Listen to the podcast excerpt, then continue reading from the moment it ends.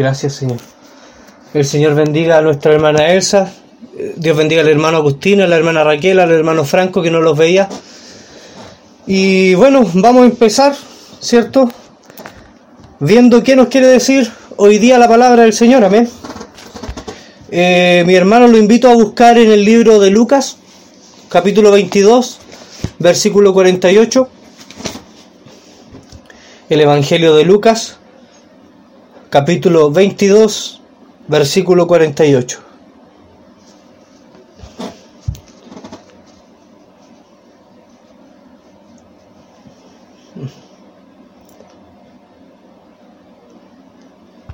Ah, ah, mis hermanos, les voy a les voy a pedir que si van a hacer alguna acotación la escriban para que paremos lo menos posible. Amén. Para que paremos lo menos posible en el mensaje y después hacemos preguntas y bueno, el pastor también tiene algo que conversarnos, así que vamos a usar el tiempo justo. Amén. ¿Tiene el versículo? Le damos lectura en nombre del Señor Jesús. Amén. Amén. Dice así. Entonces Jesús le dijo, Judas, ¿con un beso entre, eh, entregas al Hijo del Hombre? Amén. Amén. Yo creo que todos sabemos en qué parte de la escritura estamos cuando leemos esta parte, ¿cierto? Sí. Todos sabemos en qué parte de la historia del, del ministerio del Señor Jesús estamos cuando vemos que el Señor está siendo entregado.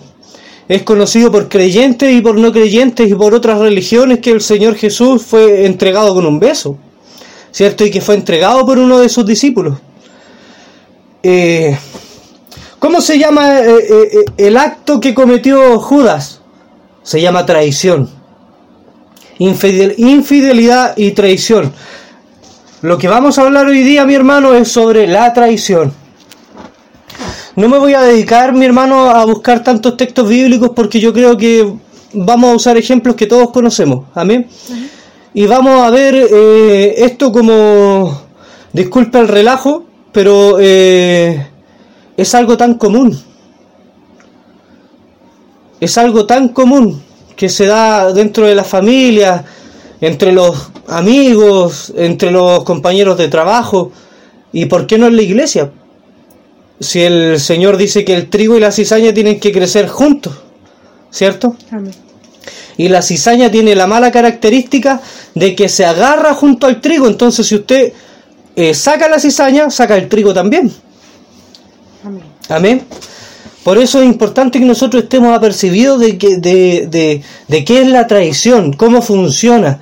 Eh, ver si es que, ponernos en el espejo y ver si es que nosotros tenemos alguna característica de alguien que es traidor. Porque ninguno de nosotros es perfecto, entonces tenemos que ponernos en la balanza, ponernos frente al espejo y, y criticarnos, ¿cierto? Conforme a lo que diga la escritura para que podamos crecer y vayamos mejorando. Amén. Amén. La escritura nos muestra un montón de ejemplos de traición. Por ejemplo, eh, la traición de Judas al Señor Jesús. Jacob traiciona la confianza de su padre cuando se disfraza de su hermano, sabiendo que su padre estaba ciego, ¿cierto? Para que Isaac le diera la bendición a él y no a su hermano, ¿cierto? Traicionó la confianza que tenía su padre en él. El suegro de Jacob traiciona a Jacob, ¿cierto? Porque eh, le pasa gato por liebre, ¿cierto? Le da a la hija más joven cuando tenía que haberle dado a la mayor, ¿cierto? Traiciona entonces el trato que habían hecho, ¿cierto? Tenemos un caso de traición. El pueblo eh, traiciona a Samuel cuando le piden rey. Sí. Y al traicionar a Samuel, que era el varón de Dios, terminaron traicionando a Dios mismo. Sansón traiciona las leyes de su pueblo al juntarse con mujeres que no eran eh, de su pueblo, ¿cierto? Del pueblo de Dios. Y traiciona sus votos de Nazareo, siendo bueno para las fiestas, ¿cierto? Y juntándose con el que no conviene. ¿Cierto? Tomando vino, porque también tomaba, bebía. ¿Cierto? Dalila traiciona a Sansón. Ahí tenemos una traición cruzada, ¿cierto? Saúl traiciona a Dios al no esperar para hacer el, el- el- el- holocausto que terminó, ¿cierto?, costándole el reinado, ¿cierto? Y traiciona también a David. Si nos vemos, o sea, si vemos las historias bíblicas, mi hermano, vamos a encontrar, oiga, de pe a pa traiciones, ¿Por qué? Porque el pecado ya es una traición. ¿Cierto? Pero hay ciertas cosas en la traición que nosotros tenemos que eh, eh, entrar a, a profundizar. A ver, nosotros no podemos ganarle a un enemigo que no conocemos. Las guerras se, se, ganan porque conocen al enemigo, saben por dónde va a pasar, cómo lo pueden emboscar, cómo pueden meter un topo dentro de las filas del enemigo, ¿cierto? Lo descubren todo. Nosotros también tenemos que ver cómo son los traidores y qué características tienen y qué consecuencias tienen. Para que podamos, no sé, pues luchar contra eso, pues mi hermano. Porque nosotros todos queremos eh, habitar como hermanos con confianza, ¿sí o no? Sí. Pero cuando hay traiciones no hay confianza. Todos queremos pasar un buen momento sin que nos demos la vuelta y que más allá hay alguno comentando mal de otro. Todos queremos eso. ¿Cierto? Pero para eso tenemos que ver bien a la luz de la escritura qué es la traición. Ahora, ¿qué es la traición? ¿Cierto? Si buscamos la definición nos va a parecer que es la falta que comete una persona que no cumple su palabra. ¿Cierto? Eso es una traición. O sea, que dice cosas que no promete, ¿siete? ¿cierto?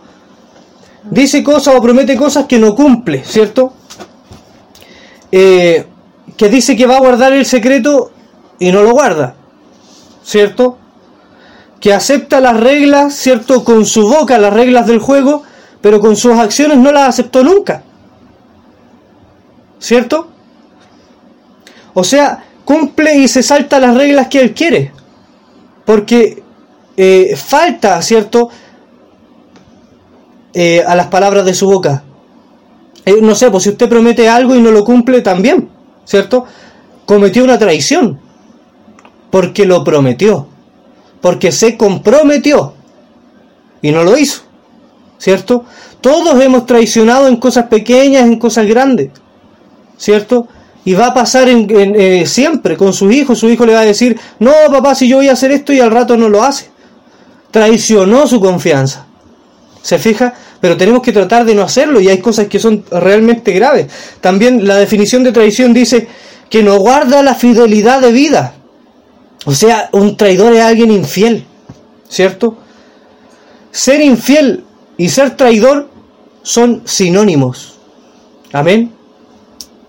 Ahora, si usted se va a la definición legal de, traición, ¿cierto? Es un delito cometido contra un deber público como la patria para los ciudadanos.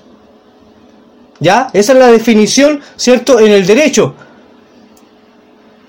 O sea, por ejemplo, son ciudadanos de los cielos, pero enseñan a otros a ser cristianos a su pinta, a su forma.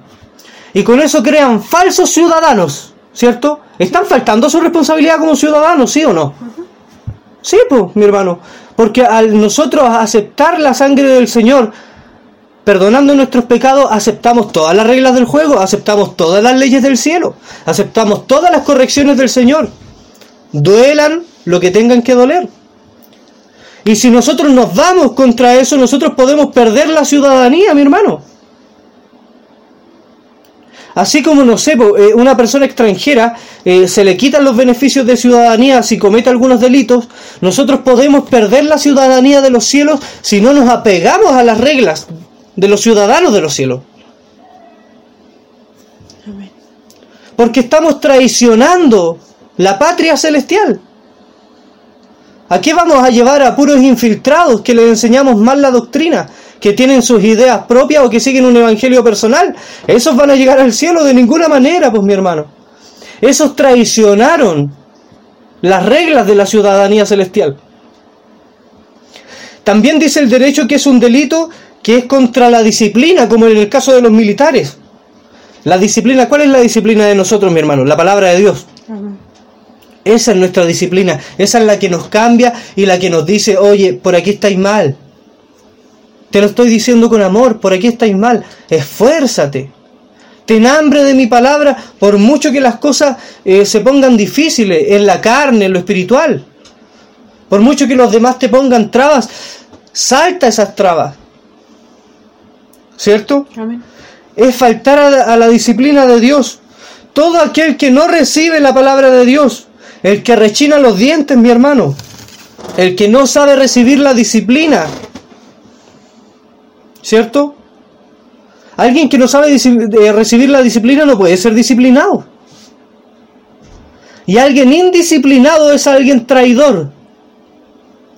Porque falta a sus deberes. Porque no tiene disciplina.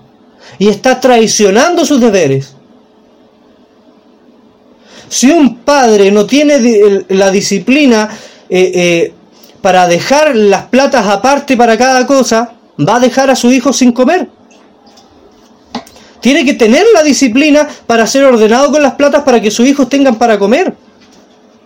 Y si él no es disciplinado con eso, sus hijos no van a tener para comer. ¿Cierto? Por lo tanto, la, la falta de disciplina también nos lleva a la traición. Porque usted traiciona a sus hijos si no se preocupa por ellos. ¿Por qué? Porque está, porque está faltando a su deber como padre. Está traicionando lo que significa ser padre, que es el protector y el guardador y el cuidador de sus hijos. ¿Se fija que la traición no está tan lejos? No es solamente vender a una persona por 30 eh, piezas de plata o decir algo que no corresponde. La traición está en muchas áreas de la vida. Y traicionamos y somos traicionados en muchas áreas de la vida, en cosas pequeñas, en cosas grandes, pero tenemos que tratar de no hacerlo. ¿Por qué se produce? ¿Qué causa la traición en el ser humano? La dureza en el corazón, mi hermano. Un corazón que es duro es mucho más propenso a traicionar a otro. Mucho más propenso. Cuando no aceptamos la palabra de Dios o los buenos consejos, somos duros de corazón. Tenemos que aceptar la palabra de Dios, tenemos que aceptar los buenos consejos, vengan de quien vengan. A lo mejor la persona que le está dando el consejo a usted no tiene la moral para darle el consejo, pero acéptelo igual. Porque dice el apóstol Pablo que nosotros tenemos que analizarlo todo y retener lo bueno. No importa cómo sea la otra persona, importa cómo es usted frente a Dios. Usted no se va a salvar por la salvación del hermano, sino por su propia salvación que le he entregado a usted. Como muchas veces ha puesto de ejemplo el pastor que Dios nos entrega algo y que nosotros no lo cuidamos y lo aporreamos, ¿cierto? Pero se nos entregó a nosotros, por lo tanto la cuenta la tenemos que dar nosotros mismos. A nosotros se nos prestó esto. ¿Se fija? Cuando somos egoístas también somos, somos propensos a traicionar. Porque la persona que es egoísta no tiene lealtad. Porque piensa solo en su bienestar la persona que es egoísta. Piensa solo en experimentar placeres personales y comodidad sin importar el resto. Por lo tanto, una persona que es egoísta es propensa a traicionar. Una persona que no tiene convicción también es propensa a traicionar. Porque es como la ola de mar que va y viene, pero que nunca se asienta y no se sabe dónde va a estar. No tener una fe firme y sólida es un grave problema, mi hermano. La falta de convicción nos lleva a tropezar. Creer que la palabra de Dios puede hacer cambios en mí si la acepto, aunque sea muy dolorosa de escuchar, eso es lo que tiene mi hermano ganancia. Si tenemos convicción, si creemos en la escritura y si soportamos el dolor de escuchar, mi hermano, que estamos equivocados, para que nos hiera el, filo de vida de la palabra, pues mi hermano. Entonces vamos a crecer. Vamos a sanar y vamos a, a, a florecer como cristianos dando fruto. Pero si no aceptamos el consejo, si no aceptamos la corrección y nos duele escuchar la verdad, y nos negamos a la verdad y nos vamos contra la verdad, entonces no nos hirió el filo de vida, nos hirió el filo de muerte. Y lo que nos espera es la muerte, porque no hemos aceptado viene ese dolor. Porque el dolor que viene de Dios produce un cambio para bien en el ser humano.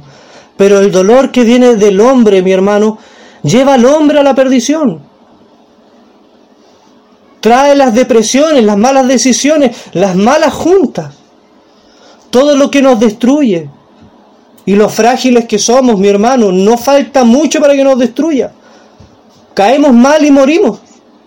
Nos enfermamos de algo, se agrava y morimos. La vida es un suspiro que no está para nada comprada. Dios compró la vida y Él es el dueño de la vida, por lo tanto Él puede dar la vida a quien quiera. A las personas que les falta convicción eh, eh, eh, tienden a victimizarse y a tomarse las cosas personalmente, porque realmente no creen que la corrección pueda hacerles un bien.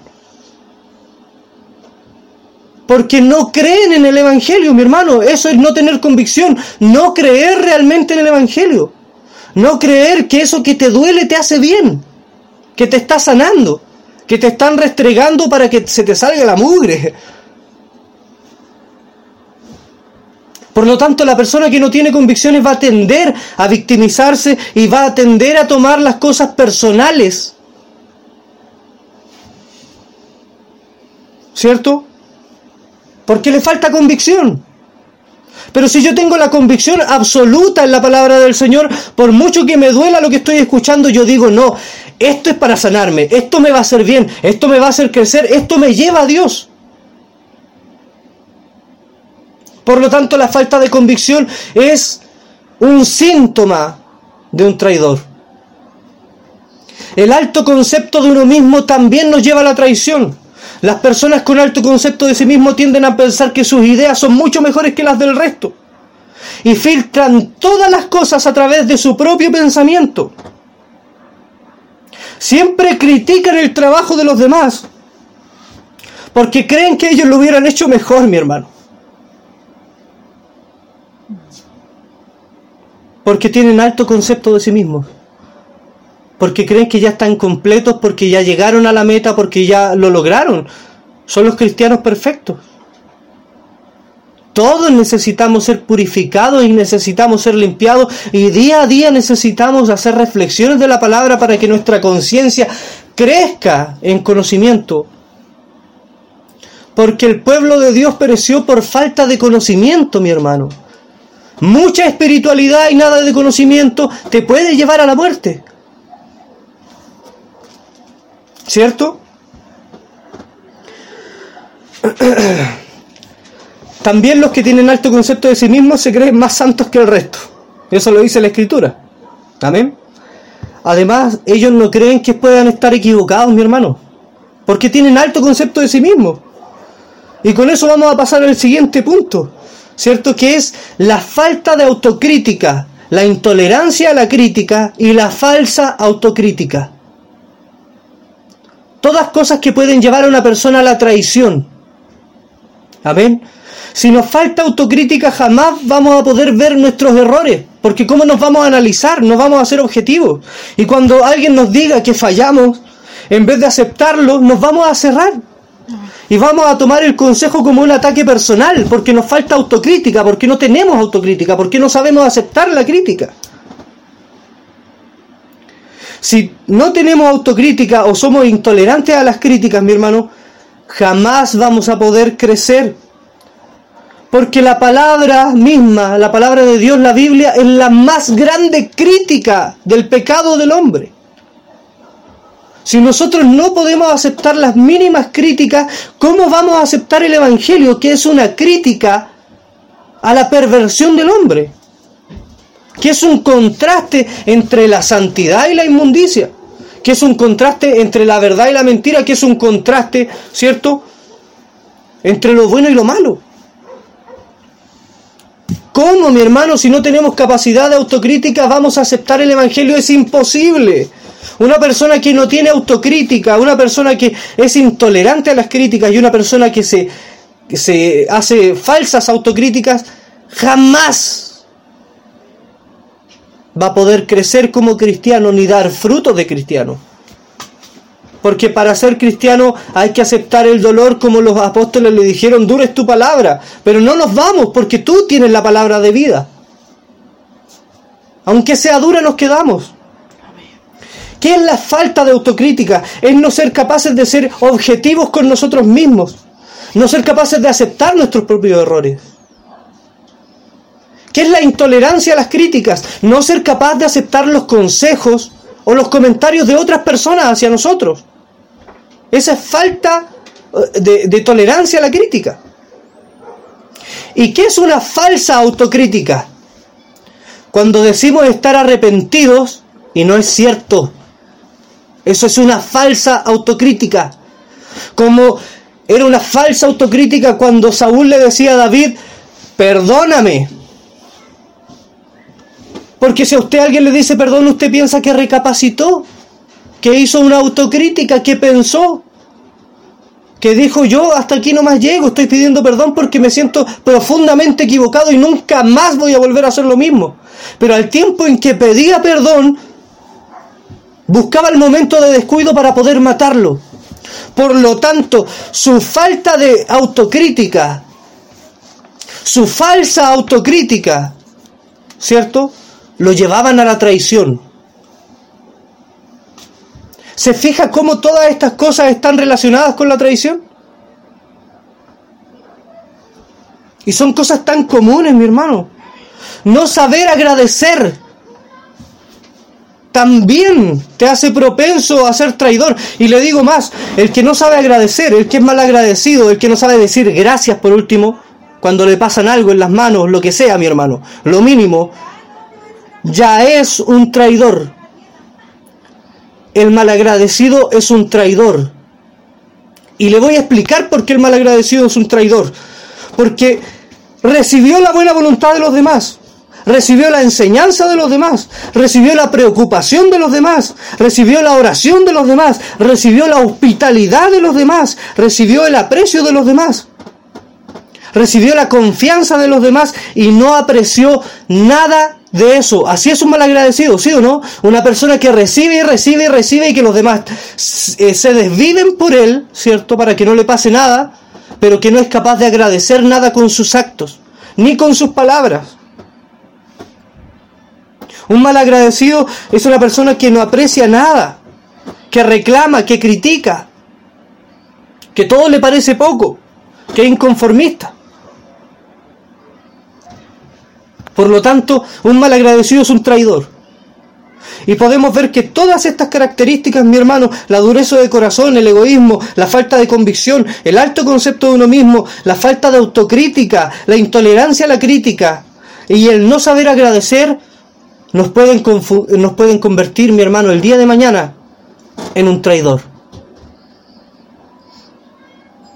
Son cosas que parten como cosas pequeñas, pero que crecen como monstruos y nos vuelven a nosotros monstruos delante de Dios. Porque o me va a decir que todas estas cosas son cosas buenas. Yo no creo que a Dios le guste la dureza de corazón o el egoísmo, la falta de convicción. Es todo lo contrario a lo que, a lo que representa el Evangelio. Acuérdese que la, eh, eh, la traición es lo contrario a la fidelidad. Es lo contrario al Evangelio de Dios. Por lo tanto, una persona que no tenga los frutos de Dios, chuta, mi hermano, va a terminar siendo un traidor, tarde o temprano, porque va a vender el Evangelio. ¿Qué consecuencias tiene eh, en lo humano y en lo espiritual ser un traidor. En lo humano, mi hermano, es que nadie va a confiar en ti.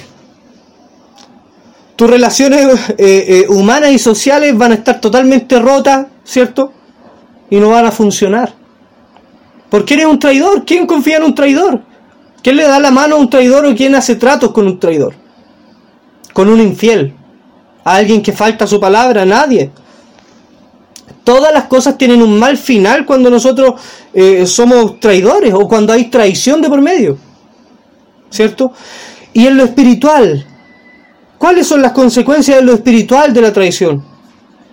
¿Cierto?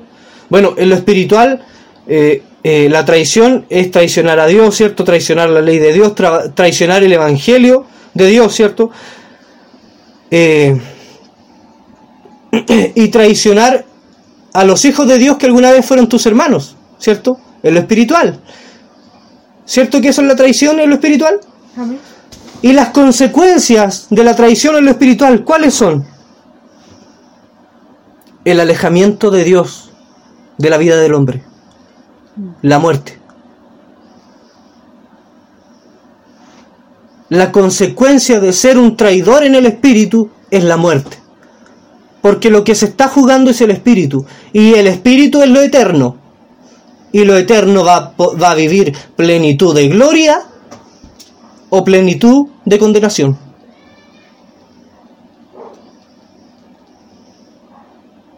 Y es así de tajante porque la escritura no tiene dobles lecturas.